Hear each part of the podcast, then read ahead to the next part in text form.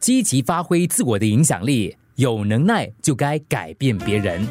一天一物，励志的书看多了，你难免会被洗脑，相信我们无法改变别人，只能改变自己这句话，听起来好像有道理，但是越深入的想，你会发觉这个处事观念有点问题。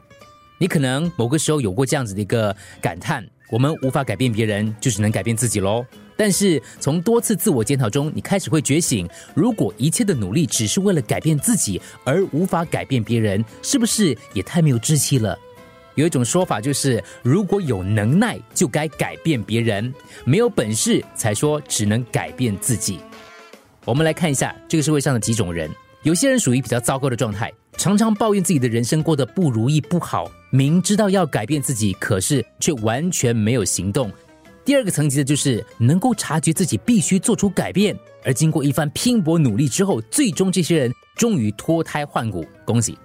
但是最厉害的不是他们，最厉害的另外一级是透过自己的改变成功之后，又影响别人愿意跟着做出改变。而更难能可贵的就是，他影响的还是当初那些对他最不好、最不友善的人。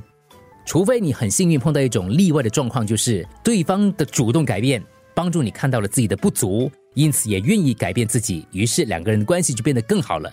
这当然是很幸运的一种状况了。这样的改变其实也没有谁先谁后，谁主动谁被动。成为大人之后，人生大部分都已经定型了，但是还能够勇于做出改变。就很了不起了。一天一物。